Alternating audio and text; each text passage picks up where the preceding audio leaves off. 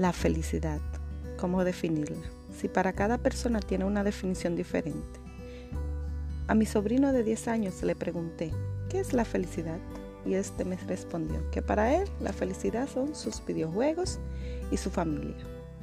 A una persona de 31 años le hice la misma pregunta y me respondió que la felicidad es un millón de dólares. Y hoy me pregunto, ¿qué es la felicidad? ¿Existe? ¿Es una utopía? ¿Es posible ser feliz todo el tiempo? ¿Qué es la felicidad? Díganme en sus comentarios.